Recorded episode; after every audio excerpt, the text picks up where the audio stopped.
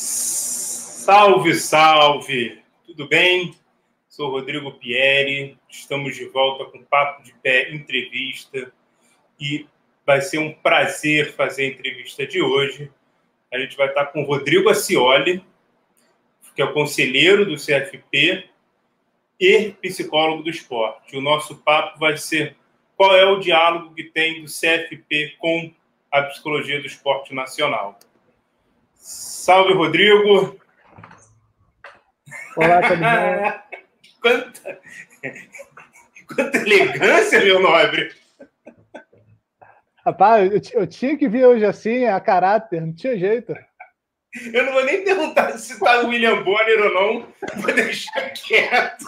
Mas se, se quiser, me levanto. Não, não precisa, não faça isso com a gente. Por favor. Eu me levanto.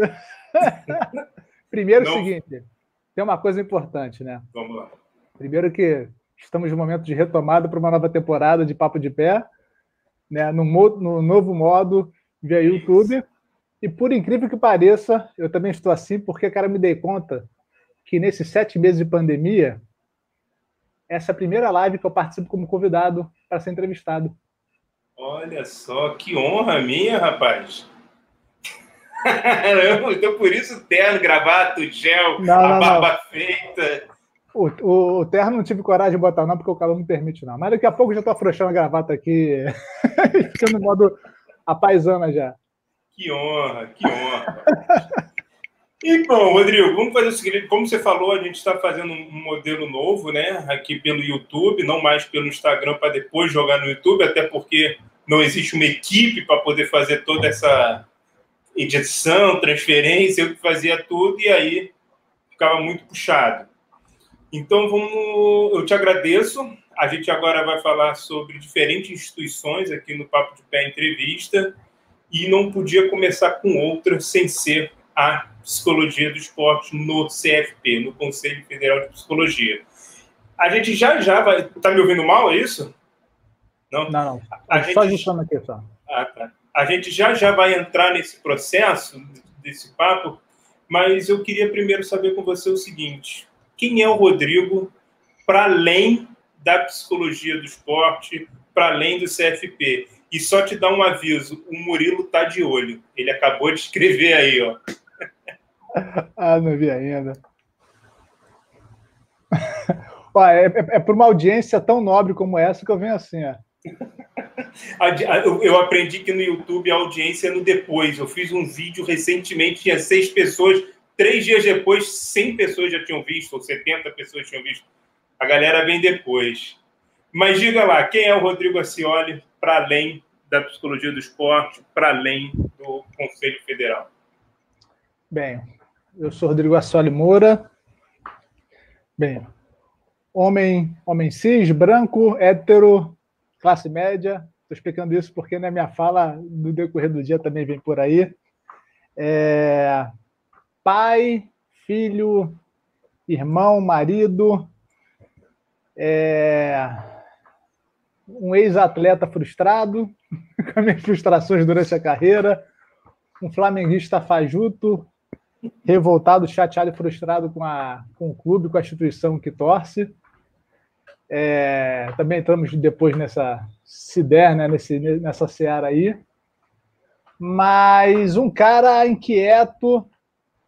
É, algumas pessoas dizem que eu sou brincalhão, outros dizem que eu sou muito sério. Mas aí eu me descobri que eu tenho um pouquinho de cada um, dependendo da circunstância, né? Mas sempre quando eu estou perto aqui do pessoal da psicologia do esporte, eu confesso que muitas vezes o cara mais o brincalhão aparece muitas vezes, né? Porque de fato me sinto muito à vontade com o pessoal a ponto de fazer, né? de me apresentar assim, né? Mas assim um cara muito inquieto também, é... com o entorno, com o social, né? E eu não consigo hoje em dia desassociar muito o meu trabalho, a minha vida com o que acontece ao nosso redor no ambiente, né? No modo geral. Então, atualmente, eu posso dizer que o, o, o, atual momento me deixa muito, muito agitado, né, internamente. E dentro, da, dentro das minhas limitações, né, eu vou tentando fazer aquilo máximo que eu posso fazer, utilizando os recursos que eu tenho. Né? Então, por enquanto é isso aí. O outro, vai, o outro, a gente vai descobrindo aqui durante o nosso papo aqui. Ó, o Murilo falou que você é um homem de desconstrução. Ele definiu brilhantemente como um homem de desconstrução. E me diz o seguinte: hoje o nosso papo é sobre o Conselho Federal de Psicologia do Esporte e psicologia, é, Conselho Federal de Psicologia e a Psicologia do Esporte. Eu sempre faço essa confusão. É, o que é o CFP, Rodrigo? E deixa eu fazer antes um convite, Murilo. Caso você queira subir na live, o legal de fazer nesse novo sistema é que a galera pode aparecer. Então, se você quiser dividir a tela aqui conosco, você é mais do que convidado para esse papo, hein, cara? Tá feito o convite. Mas diga lá, Rodrigo. Vai ser uma honra dividir tela com o Murilo, digo logo. Pô, não sei demais. É um, é um cara que tem muito a, a, contribuir e a falar também, né? É só ele dizer que eu quero que eu mando para ele agora, mas vamos lá. Por favor. Hashtag diz eu quero Murilo. O que, que é o CFP? Ó, o CFP, uma instituição, uma autarquia federal, né? Vou trazer aqueles detalhes todos, né? Constituído em 71, né? É, constituído em 71, né? implementado o sistema passa a ser implementado ali nos anos 70. Os, os, os estados né, entram nessa, nessa, nessa batalha de 74, mas o Conselho Federal de Psicologia é uma autarquia federal, né, que é responsável pela regulação, regulamentação, pela, pela fiscalização e orientação. Não faz a fiscalização, né, mas constrói essa política de fiscalização para a prática profissional da psicologia. Né e muitas pessoas confundem um pouco né, esse papel de, de conselhos com o sindicato. O papel da, do conselho, sim, também é olhar pela, pela categoria, olhar pelos profissionais, né? mas, em primeiro lugar, é dar uma, um olhar especial à sociedade para tentar garantir a ela que a profissão seja apresentada né, à população de maneira ética e com qualidade. Né? Mas, opa. Continua, continua. Mas é, mas é essa instituição que tem essa responsabilidade instituída por lei para representar a psicologia em diversos contextos, né? Então, hoje, o Conselho Federal de Psicologia, além de ter essa responsabilidade, ele também está participando, hoje já é convidado por diversas entidades, diversos ministérios também, para poder participar de debates, discussões, ainda mais agora nesse período de pandemia. Então, para poder pensar de que maneira a psicologia pode contribuir para esse desenvolvimento e esse cuidado à sociedade, né? Então, assim, resumindo de maneira bem ampla, é isso, né? Mas tem muito mais coisas, muito mais tarefas aí, mas é por si só, assim, é, essa é a atividade principal, né? Orientar, principalmente orientar e regulamentar a profissão de psicólogo no Brasil. Beleza, excelente. Eu estou aproveitando aqui e estou avisando, eu acho que eu reforcei lá no Instagram e todos, todos os canais que a gente está no YouTube nesse momento. Uhum. Rodrigo, você falou da psicologia de uma maneira geral no CFP. Nos conta um pouco a história da psicologia do esporte no CFP e como é que está esse cenário atualmente. Olha, é, eu estava fazendo esse exercício aqui umas horinhas antes para lembrar, né? Se eu não lembro, para falar a verdade, se nas outras gestões do Conselho Federal se já teve algum profissional, um psicólogo do esporte de fato, alguém que atuasse fosse do esporte atuando como conselheiro, né? Como, como colaborador, já nós já tivemos, né? É, já tivemos até a Luciana Ângelo, ex-presidente da Brapesp, né? Sim. É, da Associação Brasileira de Psicologia do Esporte, ela já, foi, ela já fez parte daquele corpo estendido né, de profissionais que colaboradores que ajudavam na discussão, que ajudavam no plenário. É, nós, eu, eu, sei que em outras épocas também profissionais da psicologia do esporte ajudavam em outros momentos, não como colaboradora, mas ajuda, ajudando a pensar.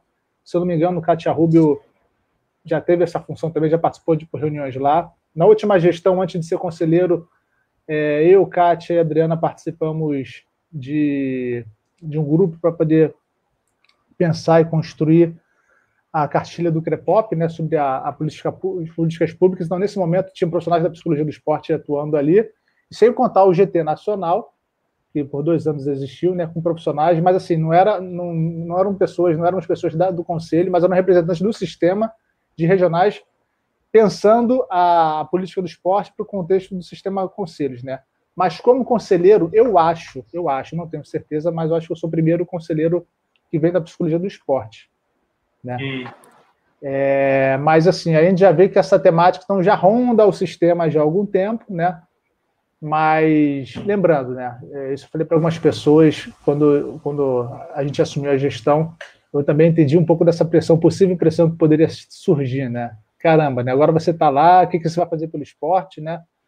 Mas é muito interessante que a partir do momento que a gente chega nesse contexto, a gente passa a perceber também que eu não devo olhar só pela psicologia do esporte. Né? Eu fico sendo responsável pela temática. Né? Quando surge uma questão, sou eu que vou à frente e, e, e me apresento e, e, assumo as discussões. Mas é interessante porque a gente começa a ver né, que, embora nós temos uma linha, uma frente de trabalho, ela é apenas mais uma entre tantas, né? Então, eu também preciso pensar, discutir, participar de, outros, de outras discussões sobre outras temáticas, além daquela que é a minha área de atuação principal, né, que é a clínica e o esporte. Tá. Interessante. E como é que se dá o diálogo, a abertura com os outros profissionais da psicologia em relação à psicologia do esporte? Olha, é muito interessante porque muitos ainda estranham, né? A presença de um profissional da psicologia do esporte, porque entendendo, né, que às vezes eles acham que a psicologia do esporte tem uma visão ainda muito voltada para aquela velha história, né? Para o alto rendimento. Isso é real mesmo, né? É, a gente ainda vai, as pessoas ainda não têm, são tantas linhas de trabalho, né? São tantas frentes que a gente não sabe muito sobre a linha, o trabalho do outro, né? Então, eu posso dizer que as pessoas vêm cada vez mais se surpreendendo com a nossa participação nessa discussão toda, né? Então, assim, vendo, mostrando que quando a gente vai falar sobre psicologia do esporte, a gente não fala só sobre o esporte de alto rendimento, a gente não fala só sobre é, a prática social do esporte, a gente não fala só, a gente atravessa todas as discussões, né? A gente, vai, a gente começa a mostrar, ainda mais no tempo de pandemia, né, com, uma, com a questão psicológica importante sendo trabalhada nesse contexto, como a atividade física passou a ser importante para esse momento, né? Aí mostramos, olha aí, isso a gente também discute, né?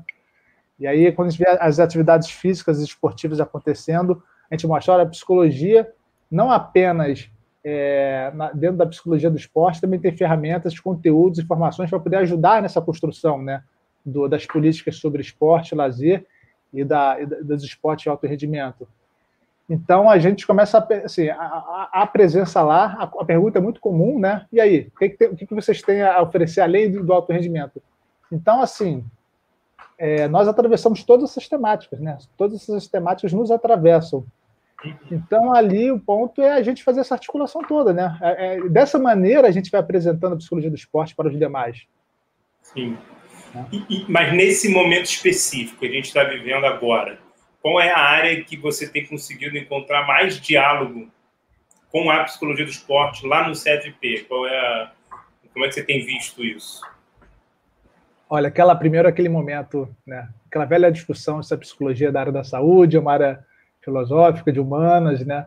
Se a gente tem que usar na formatura roxo ou verde. Né? Hoje, a, hoje a cor oficial é azul. É verdade. né? Acabou com essa divergência aí, se somos, se usamos a cor verde ou, ou lilás ou roxa.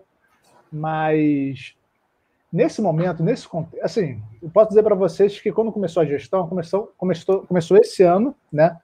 É, dia 1 de janeiro,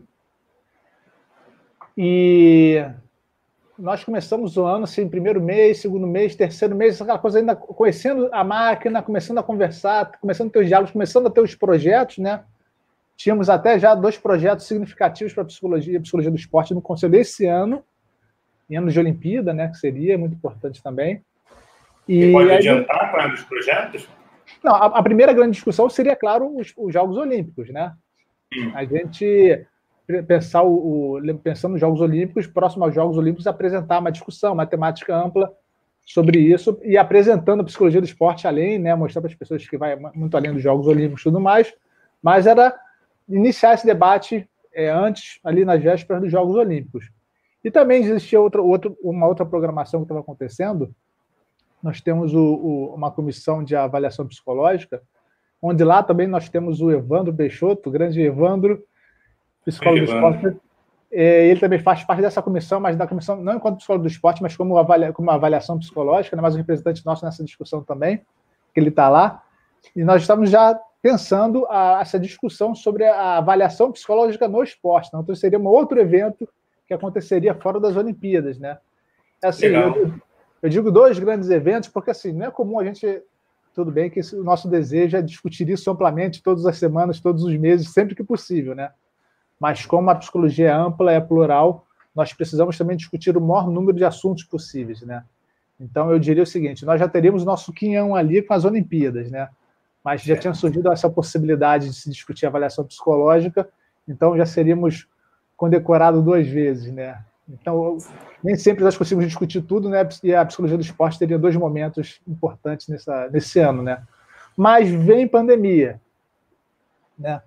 E muda completamente os planos. Existia uma expectativa muito grande, né, para que a, a, a, gente pudesse a, dar força a fazer a psicologia do esporte nesse contexto. Algumas pessoas vinham até perguntar, e aí? Eu falei, e agora com a pandemia, com o Covid, mudou completamente os planos, né? Nesse comecinho, o importante mesmo, assim, a gente discutir Covid, não tem jeito, não tem como escapar disso. Sim, é, sim. A gente tem que discutir nesse contexto. Então, por causa desse momento, né? Primeira coisa, né? Não teve jeito. É, saiu o Rodrigo um pouco psicólogo do esporte, né? E ficou aquele Rodrigo discutindo amplamente, junto com os conselheiros, os demais colaboradores, de que maneira nós funcionaríamos aí dentro, durante a pandemia. Aí vamos falar como, sobre saúde, vamos falar sobre educação, vamos falar sobre questões sociais, enfim, né? Então nossa cabeça foi a mil. É, para falar a verdade, nossa cabeça já estava mil desde o começo do ano, porque antes da pandemia, o estado pandêmico ser apresentado, porque já, já éramos convocados, chamados por agências do governo para poder pensar os protocolos, para poder pensar o que faríamos dos primeiros brasileiros que chegariam da China, né? Sim, então, quer dizer, sim a nossa última plenária presencial, antes do estado pandêmico ser decretado, já estávamos num protocolo fenomenal, rigidíssimo com relação ao distanciamento, né? Ninguém encostava ninguém, todos os conselheiros afastados uns dos outros, né? Bem rígido mesmo. Já então, era assim, real, né? Para a gente, é... SARS já era real. Já, já era real. E então isso fugiu um pouco, né? O foco, mas nesse momento a gente pensando a formação, o atendimento online, como é que ficaria a partir de agora o atendimento às pessoas, né? Pensar como é que ficariam as pessoas que não têm acesso à internet. Então, assim, começar a pensar todo esse contexto, né? Foi muito difícil, foi desgastante pra caramba. Agora, depois do quinto, sexto mês, que eu posso dizer de pandemia, né? Não de ano que, que a gente relaxou um pouquinho, porque a coisa começou a andar por conta própria. Mas eu posso dizer que hoje nós estamos no mês 10, né? Então, de 10 meses do ano, 7, 7,5, nós estamos trabalhando em estado pandêmico, né? Sim. Então, sim. assim. Então, 70%. Exa exatamente, exatamente. Então, nesse momento, o que a gente tem dialogado, cara, é, boa parte do tempo é mesmo as questões relacionadas ao, à pandemia, né? Mas o esporte, ele não está fora da questão relacionada à pandemia, né? Por exemplo, um dos primeiros eventos que abriram tem a ver com o esporte, que foi a questão do, dos, dos, jogos, né, do, das competições de alto rendimento. Uhum. Outra questão é o que fazer com esses atletas que olímpicos que estavam se preparando para as Olimpíadas e que não estiveram, é, não, não, não teve o jogo, os jogos, né? Então, de certa forma, a parte esportiva sem contar, como você falou, a questão da atividade física, a necessidade da atividade física tanto para a saúde mental, para a saúde holística, né, para a saúde como um todo. É, havia esse espaço, havia essa percepção. Por exemplo, quando foi anunciado que iria voltar o Campeonato Brasileiro, que acho que foi a primeira modalidade que voltou, teve alguma coisa em relação ao CFP? Teve alguma solicitação? Teve, teve algo, algum movimento? Olha, é, com relação a isso, não houve um pedido, não. Né? De instâncias outras. É, isso veio mais, muito mais um movimento nosso interno mesmo, né? Eu discutir isso. E, e assim, a, a gente ainda está nesse pé, né? nessa passada. É, por exemplo, o que eu posso dizer com relação a isso? É, bem, cada um dentro da sua área, quando chega esse processo, isolamento social e tudo mais, cada um dentro da sua especificidade vai pensar, e agora, como é que eu vou trabalhar? Como é que eu vou funcionar? Né? É, então a gente pensava muito nos atletas, né? E aí, os atletas vão para as Olimpíadas, como é que a gente vai cuidar deles, né? Como é que a gente vai cuidar da sociedade que esperava essa Olimpíada, né? Questões econômicas, todos os atravessamentos que tinham aí. É... Então, assim, no começo as pessoas perguntavam, e aí, qual é a melhor maneira que nós temos para poder trabalhar com os atletas?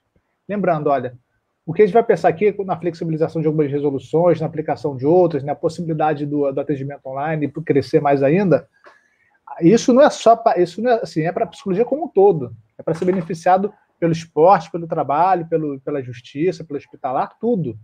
Né? A gente não vai criar uma, uma resolução específica para aquela área, para todas as áreas da psicologia. Aquela especialização, né? Foi, tanto é que teve, foi, foi, não é criada, mas foi editada a do atendimento online, que é algo que cabe para várias áreas da psicologia. Disso que você está dizendo, né? É, e foi muito interessante, isso foi uma surpresa para mim, porque a gente descobriu que acho que a psicologia é uma das primeiras da área da saúde a trabalhar com atendimento online. É mesmo? Né? É, então, assim, não foi novidade para a gente trabalhar, fazer atendimento online, né? Eu não vou lembrar os números absolutos agora, mas eu acho que quando a, a resolução anterior foi, caiu e criou a, a, a, eu acho que sim, a 11 de 2018, acho que é 11. Acho que é isso, acho que é 11. É, 11 de 2018. E aí veio a 6 de 2020 ou 4 de 2020, né? É, que veio para poder poder ajustar o processo pandêmico, né? Mas quando a gente flexibiliza tudo mais, é, nesse momento, eram poucas as pessoas que atendiam online, e antes da pandemia acontecer, tínhamos talvez mil e poucos profissionais inscritos né, que pediram autorização para fazer atendimento online. E quando chega a pandemia, assim, foi absurdo esse número mais do que triplicou. É, deu um nó no nosso sistema na internet e tivemos que flexibilizar o modo de inscrição, né? E aí, assim, em um dia, em função do, do atendimento online, da flexibilização, em um dia, menos de 24 horas, mais de um milhão de acessos ao site do CFP para poder fazer cadastramento e saber as regras do atendimento online, né? E aí a gente já, a gente já tinha um mínimo de estrutura, de orientação para isso, né?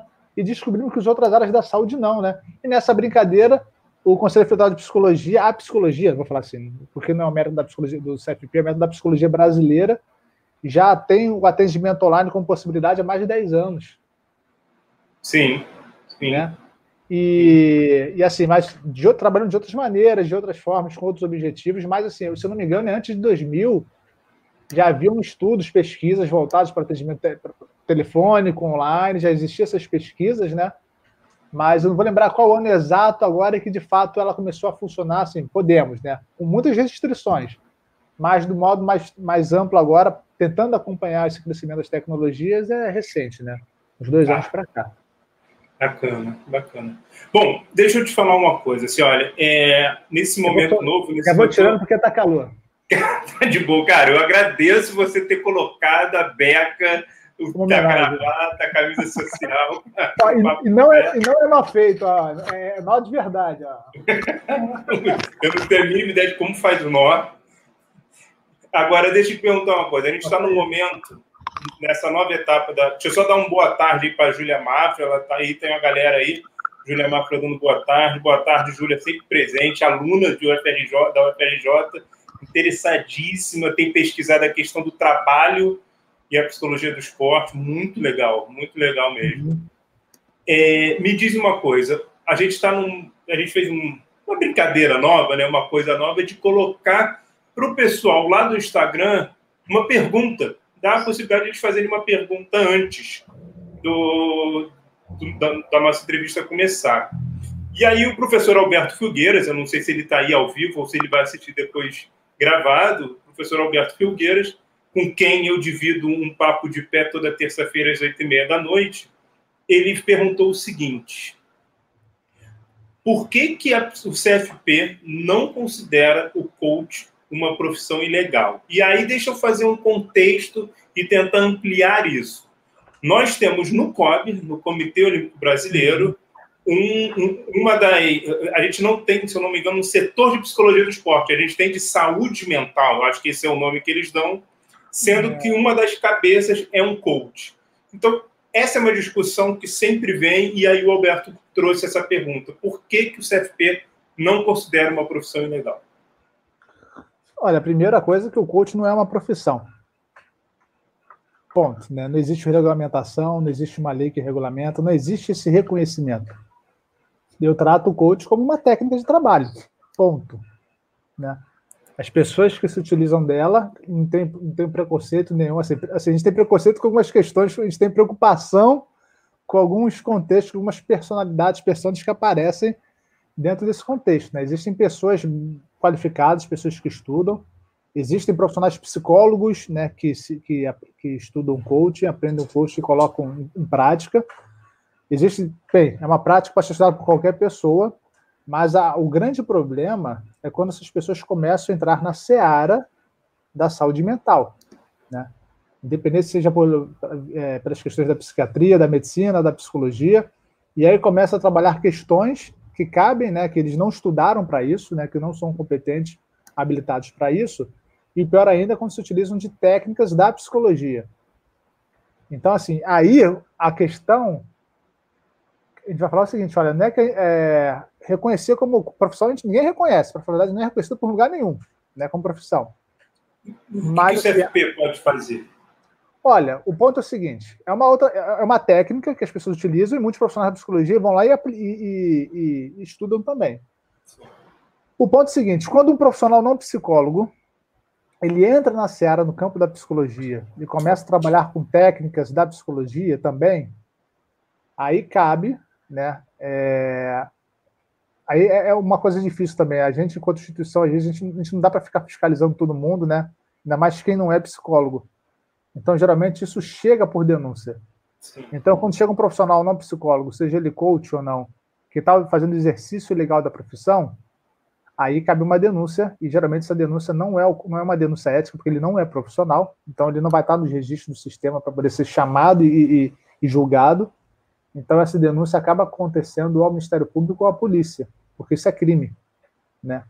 Então, assim, é, o, que, o, o que está ao nosso alcance, para falar a verdade, é quando chega uma denúncia, uma demanda com prova estruturada, né, porque a gente também não tem um poder, de, a gente não tem todo esse poder de polícia, né, várias pessoas acham também, existem trâmites para serem corridos, mas quando surgem sim profissionais que atuando com técnicos psicológicos sem ser psicólogos, geralmente quando há uma questão na justiça, as instituições, o Ministério Público, a Justiça nos procuram para saber essa pessoa é profissional ou não é. Né? Tá. E de acordo com a nossa resposta, é, alguma coisa vai acontecer na, na esfera da justiça comum. Agora, não sei se o Murilo está com, a gente ainda, não sei se ele pode lembrar em que Ele falou foi. que não, não, podia aceitar o convite, porque ele, teve que, ele ia ter que sair. Eu não sei se ele já saiu ou se ele está aí. Mas ele falou que ia ter que sair. É, agora não vou lembrar a data, quando é que foi, mas uma das, uma das primeiras, vou chamar assim, das primeiras interferências do coaching né, na psicologia foi através da psicologia do esporte, através do no, no esporte, né? No esporte. E aí, na época, houve uma, uma nota do Conselho Federal de Psicologia, construída pelo GT Nacional. Ele ainda está aí, ele acabou de responder. Tá ainda estou aqui. Se lembrar o ano exatamente daquela nota, daquela nota, daquela nota sobre o coach, eu não lembro. 2016. Mas... 2016. Murilo era, fiado. É, acho que era fim de 2016, não lembro. Mas aí falando. Oi? Que é o ano da Copa. Sim, sim, sim, bem lembrado. Falando, né, sobre entender. Copa não, desculpa, Olimpíadas, Copa não, Olimpíadas. Olimpíada. É, e aí, lembrando que o.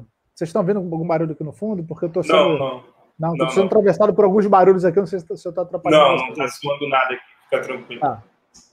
É, e aí, falando né, sobre o profissional pode ter a formação? Pode, mas naquele momento existe a preocupação do que fazer. Né? Posso me apresentar, botar meu cartão coaching, mas as técnicas do coaching não são técnicas reconhecidas, né? embora tenha outra discussão toda que eles estudam nas diversas áreas. Né? Então, naquele momento, se você quer se apresentar como coaching, né, procure naquela época assim, não se associar às, duas profissões. Né? Você, mas você, você acabou de falar que coaching não é profissão. Oi? Você falou que coaching não é profissão. Não é profissão. Perdão, eu posso, falar como profissão, mas se você quer apresentar os dois trabalhos, né? Não, não apresente psicólogo, coach. Separe as duas práticas. Né? Aqui você vai testar o área para que não haja complicações com você. Né?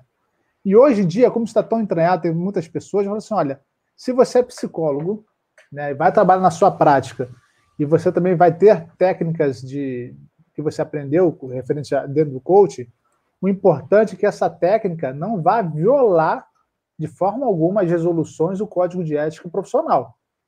Então, assim, você dentro do que você aprendeu, você assim, você atua, trabalha, mas não pode associar a irregularidade. porque aí não é a psicologia, né? Aí você assim, você está violando uma série de coisas.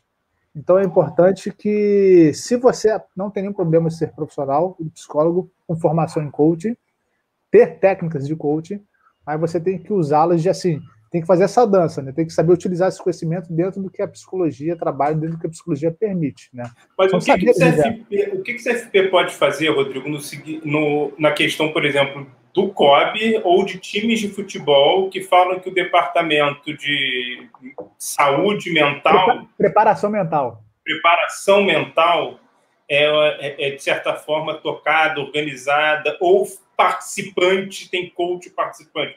Se não é uma profissão, o que, que, que, que o CF quer? A gente não está falando de psicólogos usando o coach, a gente está falando de coaches usando uns espaços que teoricamente seria para a psicologia do esporte. Olha, eu aprendi o seguinte uma vez, né? É, conversando com o irmão que mora no exterior, e ele trabalha, ele trabalhava num laboratório, e ele falava que no laboratório dele cada um tinha uma profissão, né? Na, na pesquisa dele, né? Então tinha ali engenheiro de alimentos, tinha nutricionista, tinha administrador, tinha pessoas de várias áreas diferentes estudando o mesmo assunto, né?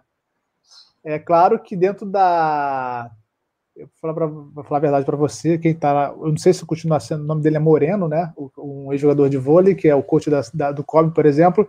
Eu não sei qual a formação dele profissional, não sei se é da área de educação física, enfim, não sei. Mas outras áreas também podem estudar saúde mental. Né? Mas o fato de estudar a saúde mental não quer dizer que vai poder aplicar, né, trabalhar né, com aquilo. Mas temos que lembrar o seguinte, né? Podem ter pesquisadores sobre o assunto, e eles podem sim contribuir para um debate. Né? Mas também temos que lembrar que a, o COB é uma instituição que eu não sei nem como denominá-la, não é pública, né? também não é privada. Né? Então, para falar a verdade, eu de você, uma, talvez uma pergunta futura lá para o programa de vocês, o comento, né? a grande pergunta aí, o que, que é o COB em si? O que, que é a CBF? Que tipo de instituição é? Né? É uma confederação.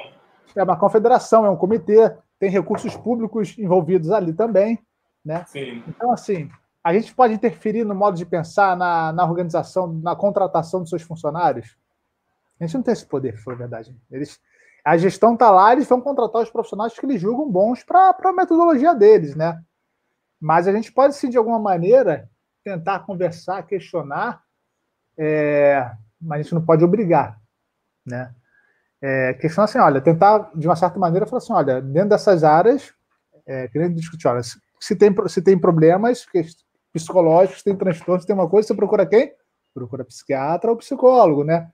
Aí de acordo com a, com a demanda, de acordo com a necessidade, né? Então são os profissionais mais capacitados para isso, né? Para falar a verdade. É, é... que surgiu muito claro agora no você estava falando da pandemia, surgiu muito claro agora no período da pandemia. Deixa eu te fazer uma pergunta sobre uma outra profissão. Tá. Diálogo do CFP com o CREF, como é que é? Vamos lá. Como é que seria? Conselho Federal de Educação Física, né? O CIFEF. É. CREF, CREF, CREF. Eu acho que eu não sei, não sei como é que é. CIFEF, né? CREFEF, CREF, mas sim, com o Conselho de Educação Física. Bem, Conselho Federal. É, a gente sempre tem diálogo com as outras áreas, né? Em tempos de pandemia, nesses sete meses de pandemia de, de idade de gestão. Ó, fala. o Eric Conde colocou aí: COB é uma ONG. Rapaz. Isso eu também não sabia. Isso é novo para mim. Participa, Eric, da live também. fale mais sobre isso, Eric. É, fale mais sobre isso. Mas, mas interessante, pô, né? Nunca, nunca passou isso pela minha cabeça, hein? Mas vamos mas, voltar. Tiago, com o Conselho Federal de Educação é, Física, como é que está? Nesse momento, né? É, é, faz parte também da gente, está lá na nossa programação, conversa, né, diálogo com as outras profissões, dentro da psicologia do esporte, diálogo também com, comissão de, com o Conselho Federal de Educação Física. Em tempos de pandemia, eles também estão atolados com a questão da pandemia. Hoje, o nosso contato com eles né, é dentro de, um, de, um, de uma instituição que nós chamamos FICFAS, que é o Fórum das Entidades, da, da, Fórum dos Conselhos da Saúde, da área da saúde. Né? Então, é um, nós chamamos de, na intimidade, nós chamamos de conselhinho. Conselhinho. Né? É, porque existe um conselhão que é a união, é a, é a, instituição, é o ambiente onde todos os conselhos profissionais conversam, é, debatem assuntos em comum, e existe um conselho que a gente chama de conselho, que é o FIC faz, que é a união de todos os conselhos da saúde que eles conversam entre si, né? E lá eu sou eu, lá eu sou o representante do CFP nesse conselhinho, né? Então a gente discute assuntos de, em comum com toda a área da saúde e lá também está o Conselho Federal de Educação Física, né? Então hoje o nosso hoje hoje a nossa conversa com o Conselho Federal de Educação Física está vinculado junto com eles e outras profissões para tratar das questões da pandemia do Covid. Ah, legal. Não está não tá vinculado ao esporte, tá no, tá no, a gente está numa discussão coletiva sobre saúde. Legal. E aí entra atividade físicas e tal. Eu queria puxar uma outra temática, só dizer aqui que o Eric Conte falou que acabou de consultar o site do COB, pelo site do COB diz que é uma ONG. É, eu queria. Você falou da construção do, das referências técnicas que foi lançado no ano passado. Uhum. É, vou colocar aqui até o link para quem quiser conhecer, é só entrar uhum. lá. É, me fala um pouco dessas referências técnicas, que foi uma produção do Crepop, que pertence ali ao Sistema Conselho. Me fala um pouco sobre isso.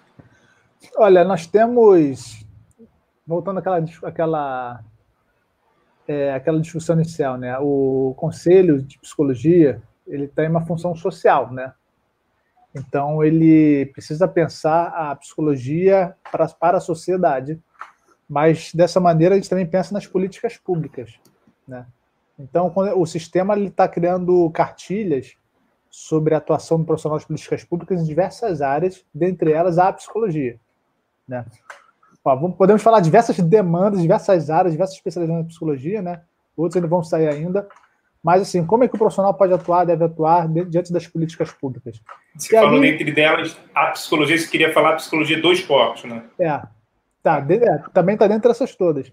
Sim. Mas, assim, de que maneira ela pode ser, pode ser, nós podemos pegar o nosso conhecimento e levar para as políticas públicas. Né? Então, assim, qual é a função do psicólogo do esporte, da psicologia do esporte nesse contexto? E, cara, a gente tem uma ampla discussão aí, né? Dentro da, dentro da pesquisa, de que maneira nós podemos ajudar a pensar isso, de pegar o nosso conhecimento e levar para a prática mesmo, levar para o serviço público, né? De que maneira nós podemos fazer isso Bem, a, a, gente sabe que a profissão regulamentada, esse ano ela fez 58 anos, mas ela já existe há muito mais tempo. E mesmo sendo uma jovem senhora, ela tem uma, uma longa estrada pela frente. Tem, muita, tem, tem uma tela a ser construída, a ser pintada ainda. Dizer, muitas áreas ainda vão surgir na psicologia para serem trabalhadas. E a psicologia do esporte, o conhecimento da psicologia do esporte pode chegar em diversas áreas, inclusive para a sociedade. E aí vamos pensar desde academia de terceira idade, vamos pensar desde. A gente vai discutir junto com a mobilidade humana, né, a, locomoção direita à cidade, a construção de ciclovias, a, as a praças públicas para atividade física, brincadeiras, a questão lúdica, o brincar também, o corpo em movimento. Vai falar sobre sua competição, sobre atividade física, vai falar sobre brincar também, é, sobre os jogos. Então, assim, é de que maneira nós podemos levar esse conhecimento para a sociedade como um todo. E né? isso é uma coisa muito interessante que pouca gente sabe, mas o, a, o direito à prática da atividade física e do esporte é um direito constitucional para todo, toda, todos os brasileiros, né? Está ali na Constituição como um direito para a população brasileira o esporte, né? É. Vem nessa uma... pegada?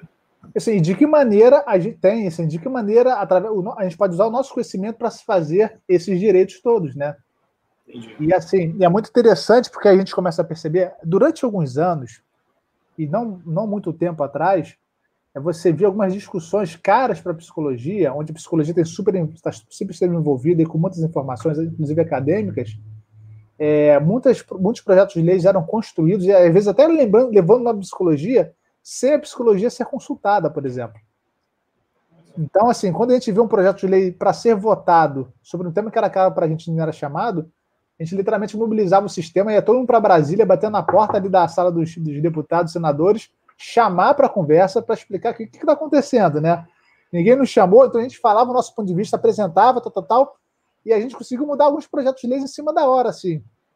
E você está falando de projeto de lei, você trouxe uma temática muito interessante, que é a 7.638 de 2017, que você teve lá representando a psicologia, acho que do esporte, acho que é, tem a ver com esse diálogo. Então, no que você estiver falando, se você puder acrescentar a sua participação e a participação da psicologia do esporte lá na discussão desse projeto de lei, que eu acho que é um exemplo claro do que você está dizendo. Né? Sim, sim. Por exemplo, esse projeto de lei foi um projeto apresentado, construído pelo até então senador do Rio de Janeiro na época, e hoje atual prefeito, que é o Marcelo Crivella, onde ele tinha um projeto que a gente for para pensar, pô, bacana, vamos para psicologia, a gente garante trabalho e tudo mais, né? Mas a gente via uma, uma, uma, grande falha aí, né? Que a gente era contra o projeto, a gente era a favor da, da mudança completa dele, né?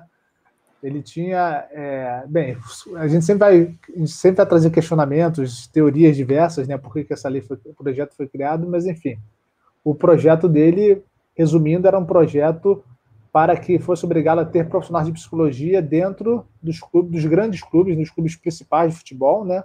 Só de futebol ou esporte de uma maneira geral? Não, era só futebol. Era tá. só futebol e com uma ideia de fazer um trabalho de prevenção contra o alcoolismo e outras, álcool e outras drogas, né? Esse era o objetivo. Tá. E, e aí é, lê esse projeto, tem todos os trâmites que acontecem no Senado, vai para lá, vai para cá, lê, faz proposta, faz audiência pública, né? O CFP foi Teve uma primeira audiência pública que o CFP foi chamado. É, naquela época foi o, o, o, então conselheiro secretário do CFP, que era o Pedro Paulo Bicalho, que hoje é atual presidente do Conselho Regional de Psicologia do Rio de Janeiro. Não é do esporte, mas o CFP foi chamado assim, em cima da hora para poder participar dessa, dessa, dessa, dessa reunião, dessa audiência pública. Entraram em contato comigo, mas não dá para fazer uma viagem rápida assim em cima da hora, né? botaram em contato com o Pedro Paulo, Paulo dar pequenas orientações para ele poder se apresentar lá. É, e aí houve uma segunda audiência pública, onde aí quando eu for para lá, eu vou com uma função dupla, né? Eu estava em contato com a Associação Brasileira de Psicologia do Esporte, Abrapest, que também tinha sido convidada para estar ali, e o Conselho Federal também. Então, como eu navegava entre né, os dois mundos ali, vai o Rodrigo para poder participar né, e trazer essa discussão. O que a gente vem tentando explicar né, para os parlamentares ou, para os seus assessores, né, porque confesso para vocês é que eu vou abrir, abrir vou abrir para vocês aqui, eu fui com uma, uma eu fui, eu fui ansioso para lá, né, uma responsabilidade danada.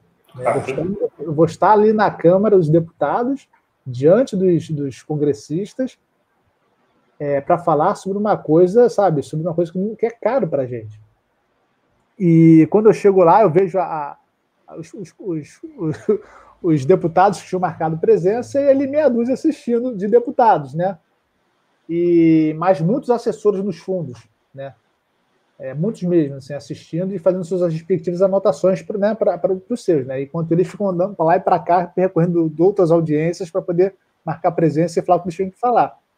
Mas o debate é interessante porque no primeiro debate eles vinham falando que, olha, é impossível, nós não podemos obrigar isso, porque os clubes não têm dinheiro para contratar psicólogo, aumenta o custo do clube, então uma série de coisas, né? E já na segunda audiência pública, esse pensamento já estava sendo mudado, falando sim sobre a importância, e nós tínhamos também representantes do Comitê Olímpico Brasileiro, atleta e de, de, de sindicatos de atletas, e onde o entendimento sim que é necessário, mas não só para o futebol profissional, não só para o futebol, então, assim, é, o meio da, da psicologia, o meio do esporte, ele é meio estressante também, né? Sim. A gente já sabe, é, não é segredo para ninguém, que alto rendimento, competição, não é mais sinônimo de saúde. Então, da mesma maneira que a instituição a qual ele pertence, vou chamar assim, oferece, né, promove lesões, promove estresse, mal-estar e tudo mais, da mesma maneira que promove tudo isso, deve promover também facilitar o acesso ao cuidado. Né? Ô, então, Rodrigo, fala, então, só termina. E no que diz a, a saúde mental, por favor, é preciso que tenha um acompanhamento psicólogo desde a base, vou estar aqui na câmera aqui, desde a base até o, a aposentadoria do, do, atleta, né? É, em todas as categorias, em todos os esportes, né? É, psicólogo, psiquiatras, profissionais da saúde mental, né? Uhum. Agora, eu não sei se ele sabe, o Alberto fez uma pergunta sobre esse dia eu não sei se ele sabe, não sei se ele estava aí, mas a pergunta que ele fez lá no Instagram para a nossa live de hoje meio que nos trouxe uma novidade, que é o COB ser uma ONG. E aí até o Murilo colocou ali em cima que o Comitê Olímpico Brasileiro, o COB, é uma organização não governamental, ou seja, uma ONG, filiada ao COI, que trabalha na gestão técnica, administrativa e política do esporte nacional. Mas isso aí fica como só a resposta daquela pergunta que ele fez lá atrás. Eu queria trazer o que, que o Alberto falou, e assim, a gente está quase terminando o nosso tempo, então é, temos mais 15 minutos aí. Mas vai com calma, porque a live não vai ser derrubada aqui. não, mas tem outros programas, tem outras coisas e tem um tempo. Mas vamos lá, o professor Alberto, que está sempre comigo às terças-feiras no Papo de Pé, é, comenta, ele perguntou, ele falou o seguinte, o, o Darley, que era um dos é. deputados, se não me engano ele era deputado, se colocou muito mal e contra a presença do psicólogo por clara ignorância sobre a questão da confidencialidade profissional. Você acha que essa ignorância impacta nos projetos de lei? Com que é é só tornei, né? Uma coisa geral. Olha, para ter uma ideia, esse foi um projeto de lei que falava sobre a psicologia, onde nenhum psicólogo foi chamado para conversa. Que era o sistema anterior que você falou, né? Que era como é. acontecia antigamente. Exatamente. Então, assim, pode ser que o, o, o, o, até então senador chamou um profissional para. Enfim, tem algumas histórias de bastidores aí que não vale nem a pena contar, né? Tem chamado alguém, né, que dizem que ele estava tentando prevalecer, dar privilégio a uma pessoa da família dele, que é, que é profissional psicólogo, né, mas não formado aqui, formado lá fora. É, mas existia essa questão, não sei se isso é verdade ou não, tá? Mas, né, coisas que a gente ouve. Mas é, eu não sei com, com quem ele conversou para criar um projeto desse. Mas, Mas não, é parte do Darley. É, assim, assim esse, esse, é o ponto, né? Então, assim, na hora de se criar um projeto, não se conversou com o um especialista, não se conversou com o sistema, com, com a instância que é reconhecida pelo Superior Tribunal Federal como é de fato a instância que representa, que, né, que legisla sobre isso, quem é que deve ser chamado para poder pensar essas coisas todas. Mas, por exemplo, certamente, eu acredito que pela fala dele, ele não consultou um profissional. Foi uma fala de ignorante mesmo, de ignorante de falta de conhecimento, né? E Mas olha só. As pessoas pensam o projeto e votam nos projetos sem ter informação devida. Mas olha só, aí vamos fazer uma meia-culpa. E a pergunta que eu faço para você, como representante do CFP, essa fala aqui está sendo pelo CFP. É, lá, no, lá no Código de Ética diz que a gente tem que fazer as, é, outras áreas falar e apresentar para outras áreas, fazer de conhecimento a nossa atuação. Você acha que a gente cumpre esse papel de forma positiva? Cara, pode parecer que eu estou falando isso porque eu sou do conselho, né? Mas só que esse trabalho é feito diariamente, cara, mas só que assim, de maneira que não é visto ao público. Mas, mas a ideia é apresentar a psicologia para o público, e no caso é a psicologia do esporte para o público. Se ela não é vista para o público. Não, mas é, o ponto é o seguinte, né? A, gente está. É, como é que se aprecia, como é que a gente pode ser visto pelo público, né? De forma ampla. Não dá para todo mundo nos ver ao mesmo tempo, né? Sim, sim. Então, por exemplo, dentro do Congresso Federal, dentro do Senado, existe ali full time um representante do Conselho Federal correndo os corredores para lutar, para, sabe, vendo as pautas pertinentes da psicologia do esporte, para fazer essa conexão e chamar se fazer presente para os debates e para as reuniões com os respectivos senadores e deputados, né? Então, se a gente vê que existe um assunto de interesse da psicologia, um assunto que a psicologia é, é, é citada, a gente vai lá dentro, corre atrás e, e, e se faz presente, né? Entendi. E dentro, aí socialmente, assim, é, algumas pessoas questionam por que, que não faz divulgações, propagandas, para poder se fazer mais presente, né? Nós trabalhamos com recurso público também, né?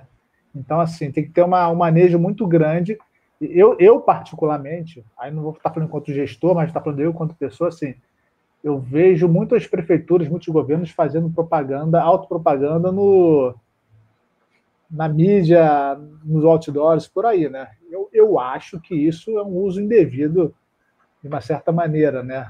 Uma coisa a gente, no dia do psicólogo, exaltar, tudo mais, lembrar, é fazer, é, pegar ações com outros conselhos profissionais em prol da saúde de gente na mídia e tal, tal, tal, para poder, sabe, mas, assim, legislar em causa própria, assim, eu, é, é, é, perigoso, né? Então, assim, a gente está em muitas frentes, né? Em, em, todos os estados, todas as reuniões e regiões, discutindo sobre assuntos que são desconhecidos para você, para mim, para Alberto Murilo, para todo mundo, né?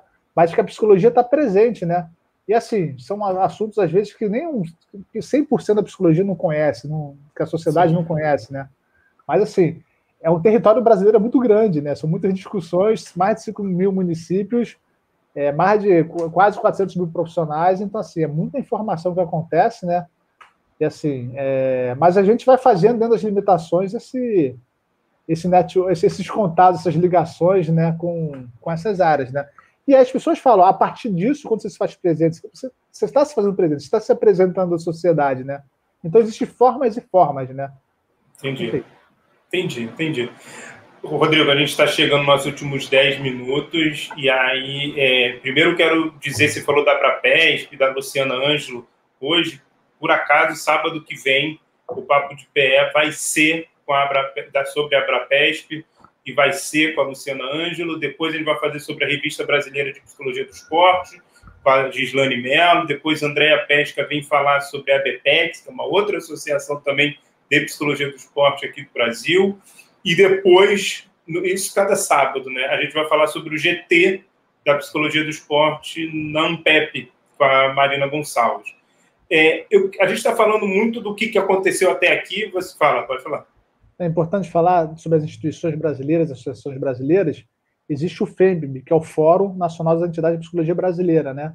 Ah, e a, atualmente a Abrapesp, a Psicologia do Esporte faz representada lá pela Abrapesp, né? Sim. E é um fórum onde as, as, as, associações de várias especialidades, não vou lembrar agora qual o número exato, se são mais de 20 ou não, mas elas todas estão juntas conversando sobre os assuntos que atravessam todas as, as especializações, né? Mas é a união das especializações da psicologia. Então, se você quer saber mais um pouco sobre o FEMP, quando a gente colocar lá qual pergunta você quer que a gente faça para a Luciana Ângelo no sábado, tá aí uma dica. Mas a gente falou muito do que aconteceu até aqui, a gente também falou sobre o período da pandemia. Então, tem, eu vou fazer, vou entrar naquele, naquelas perguntas que a presidente atual da Abrapesp, a Tabata, e da Soperge, Adriana, adoram, ficam fazendo piadinhas com essas perguntas. A primeira é o seguinte: qual a perspectiva para o futuro em relação à psicologia do esporte na perspectiva do CFP? Olha, é, hoje a psicologia brasileira está tá muito presente na construção das políticas públicas, ela se faz muito presente aí, é reconhecida. Então, hoje, pensando política, a psicologia do esporte de maneira mais ampla, né, é o que a gente tenta mostrar para a sociedade, para os profissionais, né, que é além do alto rendimento, mas a gente tem a possibilidade de cada vez mais apresentar, a participar dessas construções na área da saúde, na área da educação, de diversas áreas, diversas pautas. Hoje, a psicologia do esporte tem essa possibilidade de contribuir. Então, nas, nos próximos projetos, nos próximos, enfim, das legislações, cada vez mais vai ter uma, uma, uma, um dedinho, uma pitadinha, não só da psicologia, da psicologia do esporte também. Na direção Talvez... das políticas públicas. Exatamente. Então, assim, indiretamente, ela vai estar presente, ela vai ter sua importância nas construções das próximas políticas públicas, né? Então, uhum. acho que vai, eu acho que a gente vai estar mais voltado à saúde mental, é, para a qualidade de vida. É, a gente começa a perceber todas essas temáticas diversas que atravessam a psicologia, também passam pela psicologia do esporte. Então, a gente está cada vez mais unificando os debates, né? Legal, legal, legal. Tá certo. É, a última pergunta para a gente, como eu comecei não falando sobre CFP nem PE, falando sobre o Rodrigo Ancioli, eu te peço o seguinte: uma dica cultural, seja filme, qualquer tipo de obra, qualquer coisa da cultura que você acha que resuma ou que pode ilustrar esse nosso papo de hoje? Olha, eu vou falar, eu vou falar de cada área da arte, pode? Só não vou falar claro, da pintura. Claro, claro. Filme, assim, eu não vou falar de vários filmes, né? Mas tem dois filmes, um que eu assisti recentemente, depois de muito tempo tentando ver, que foi Ford versus Ferrari. Ah, eu quero ver esse filme, não vi ainda. Então, não vou entrar em detalhes, não. Quem não assistiu, assista, né? Até porque ele é novo, então ainda não pode fazer spoiler dele. Ele não é de 2012, ele é de 2018 ou 2019. Eu acho que é, é o Ford faz Ferrari, fala sobre automobilismo, né? Sim. Fala sobre o mundo do automobilismo, mas ele, ele traz outras nuances também. Né? Então, assim, vai, vai, vai, vai para os bastidores, sabe? Legal. Então, você vê, você vê muitas coisas acontecendo ali que falam um pouquinho sobre a nossa prática, imaginando que a gente sempre precisa enquanto profissional da psicologia, para estar, estar atento aos, ao contexto econômico, socioambiental, político e tudo mais, né? Então, assim, Ford, vale a pena assistir Ford versus Ferrari, mexeu muito comigo, né? E o outro filme foi Ícaro. Ícaro, sensacional. Né? Para quem não assistiu, né, vai falar sobre a história do repórter, né, tendo uma experiência com relação ao doping no ciclismo, né? E assim, aí, aí ele se discute política também, se discute tantas outras coisas, né? que mexeu muito comigo. Cara, se for falar de, de música, é um, é, um, é, um, é um artista que não é muito conhecido, né? É daqui do Rio de Janeiro. O nome dele é Buda. É, o nome artístico dele é Buda. É Buda. É Buda. É, ele, ele tem um. Cara, é coisa de. Muito específico mesmo, né? Mas se tem uma música que ele chama, que é Me Passa a Bola para Tu Ver. O nome da música. É, resumindo, me passa a bola para tu ver, né? E tem uma coisa muito a ver com a cultura carioca, com a pelada carioca, né? E tem algumas nuances assim para a cultura carioca muito interessante, né? Então tem uma batidinha legal, então me faz muito pensar nessa questão também cultural, regional da pelada, né? Legal. E é aquela música que fica sempre batucando na cabeça, né? E, cara, espetáculos, peças, tem tantas coisas por aí também. Débora Coker, que tem uma relação com o corpo, que é muito interessante. Ali você vê é, os atletas, né? os bailarinos, verdadeiros atletas, é, tantas outras coisas aí que a gente faz ligação com o esporte, né? A bola, o espetáculo, enfim. Legal. É, são coisas bacanas a, a, a, a ver, observar e para estar literalmente de corpo e alma com, com, com o esporte, né? Cara, você falou de uma música, né, que tem a ver com pelada. Tem um livro chamado Pelado, que é Kickoff, que é uma moça americana que ganha uma bolsa para viajar o mundo e escrever sobre a prática da pelada no futebol em diferentes lugares do mundo. É sensacional, assim. Ela vai no Vaticano, ela vai num presídio, ela vai naquela, naqueles prédios gigantescos no Japão que o pessoal joga bola em cima, no terraço. É maravilhoso esse, esse livro. Me lembrou, quando você falou, me lembrou. Uhum. Rodrigo, te agradeço muito pela ah, você poder falar um pouco do CFP aqui para gente, da psicologia do esporte dentro do CFP. Eu fiquei muito honrado pelo time que estava aí presente. Mafra, Alberto, Murilo, Eric, olha, muito, muito legal mesmo, galera top. E suas palavras finais, Rodrigo, o que você deixa aí como recado? Cara, eu confesso que nisso eu não pensei, não. pensei, no, pensei na gravata, pensei na música, pensei no filme. Obrigado pela gravata. É. Mas, é, cara, palavras finais, né? Eu acho é o seguinte sendo mais sério agora, assim, né? Eu acho que o contexto que a gente está vivendo é um contexto muito sério, em diversas, diversos olhares, diversas óticas, no que se trata a, a saúde pública, no, se, no, que se trata de política, no que se trata de, das nossas ações, enquanto cada um quanto cidadão nessa história toda, né? Então, assim, está tudo muito se tá tudo. A gente está cheio de dedos, cheio de, de, preocupações, cheio de medos na hora de falar alguma coisa, na hora de se expor, né? Porque existe muita coisa em jogo, existe muita coisa que às vezes a gente nem sabe o que está acontecendo, né? Para falar a verdade. Você sabe que eu fiquei pensando se eu usaria a camisa. Eu, tenho, eu sempre uso camisa de seleção para fazer camisa de time para fazer o papo de pé entrevista dentro disso que você está falando, eu fiquei perguntando, pensando, pô, será que tem problema usar camisa seleção? Será que ela foi apropriada, pega, roubada, sequestrada por um determinado grupo? Eu falei, não, ela é da seleção, a gente está falando de CFP, é Brasil, e eu resolvi usar. Mas é engraçado, você falou isso, eu lembrei disso. Não, e assim, eu, eu, eu, quando eu entrei, vi você com a camisa da seleção brasileira, eu quase fiz a brincadeira, aí, vê lá, vê lá, vê lá qual a interpretação que podem dar disso, né? É, porque é CFP, né? É Brasil. É, mas tá tudo atravessando, entendeu? Você tem Sim. muita coisa atravessando, né? Mas o nosso papel é em função disso, né? E assim, a gente, enquanto profissional de psicologia, também. Qual a nossa função nessa história toda? Né? É, de que maneira a gente deve se posicionar, sabendo que muitas vezes o que está acontecendo no esporte brasileiro também está tendo uma série de violações é, com relação a questões sanitárias e questões a, a, ao conflito também com, com, a nossa Constituição Federal, né? O caso recente do, do julgamento que foi cancelado e pode votar a qualquer momento da atleta que teve uma opinião política, né? É, em plena pandemia, com o time, com o clube tendo 41 casos de Covid, no dia seguinte o jogo acontecendo e querendo Vai abrir jogar, para o né? público, né? Ainda, e, e, o Ministério da Saúde ainda aprovou, a, a, o, o, o, concordou com o projeto da CBF de abrir, né? É, os volta jogos, mas, volta, então, assim, é tanta coisa acontecendo que não tem, não é, não é, não é lé com cré, sabe? Assim, então, assim, nós, enquanto profissionais, de nós devemos nos posicionar com relação a isso, né? Não necessariamente é brigar, berrar, não, também pode fazer isso, mas a gente também é contratado, está trabalhando, se faz alguma coisa pode perder o emprego, tem uma série de coisas envolvidas, né? Então a gente, enquanto cidadão, enquanto profissional, de que maneira a gente deve funcionar, agir, se posicionar, né? Legal. Então é, é esse movimento que a gente vem tentando fazer nos bastidores, de, com a, na conversa com as entidades da saúde, para saber de que maneira efetiva, que não é simples, né? para que a gente possa dar nossa contribuição para poder, é, enfim, né, tentar fazer a melhor forma possível essa, essa questão toda. Mas, assim, a palavra final é isso, né, pessoal? Acho que não esmoreçam, né? A, o momento está difícil para um monte de gente em vários sentidos, né? Mas é um momento, a gente sabe que vai passar, não se sabe quando, de que maneira, mas a gente precisa ter confiança aí, fé para e persistência, resistência para poder passar por isso aí tudo, né? E aí estamos juntos, estamos dialogando, batendo papo, se apoiando nos outros para poder lidar da melhor maneira com isso.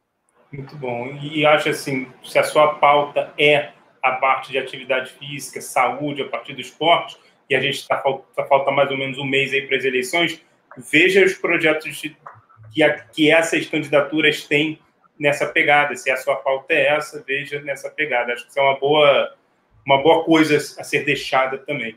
Rodrigo, te agradeço muito mais uma vez. Foi um prazer inaugurar te perguntando, fazendo a sua primeira, essa primeira live como entrevist, é, entrevistando, né?